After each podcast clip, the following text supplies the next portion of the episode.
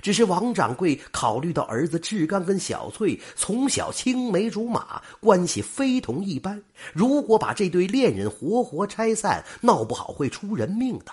想到这儿，王掌柜安慰志刚说：“孩子，你可千万要想开一些呀。”志刚狠狠地说：“如果是小翠自己答应的，我无话可说；不然，这种夺妻之恨，我怎能容忍？”这个时候，一旁的何掌柜拿出手镯说：“志刚啊，俗话说，男怕选错行，女怕嫁错郎啊。我家小翠聪明美丽，难道就跟你这么个窝囊废要过一辈子？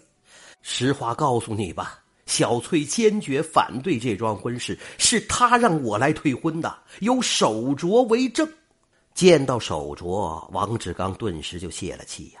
他悲痛欲绝的说：“想不到小翠竟然是一个贪图富贵的女子。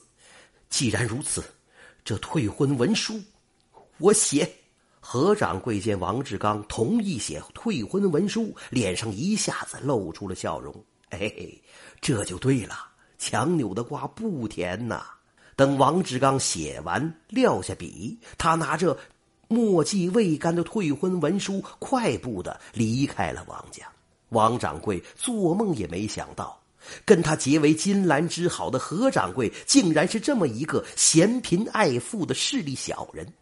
他冲着何掌柜的背影高声说：“姓何的，从今往后，你我谁也不认识谁，我也没有你这么一个结拜兄弟。”何掌柜自从攀上了刘督军这个高枝以后，一会儿张罗着给小翠置办嫁妆。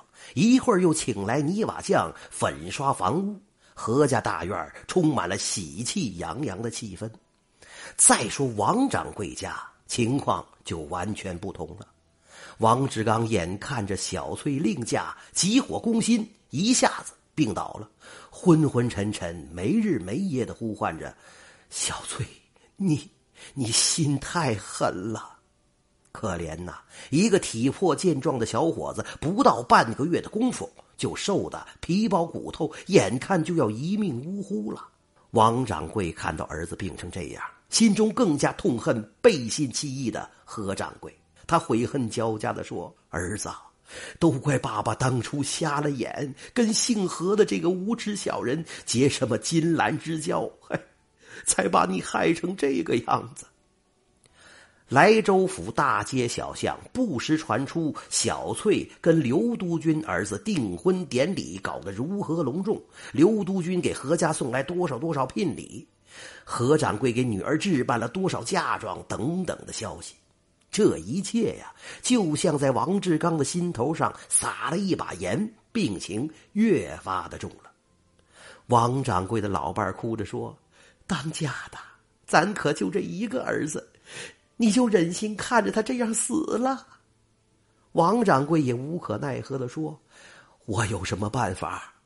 只能听天由命了。”就在何家上上下下欢天喜地筹备小翠婚事的时候，一天晚上，何家大院突然起了熊熊大火。何家是开染坊的，到处都是染好和带染色的布匹呀。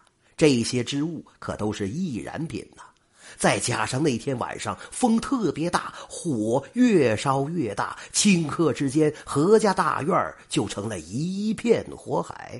这场大火在街坊四邻的帮助下，终于扑灭了。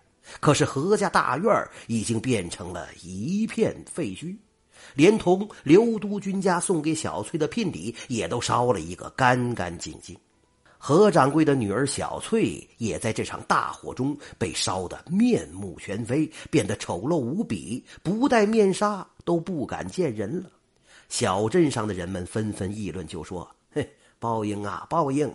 这都是姓何的背信弃义，逼着王家退婚的结果。小翠变成这个模样了，看他还怎么攀高枝儿。”果然，大火后的第二天，刘督军就亲自上门退掉了这门婚事。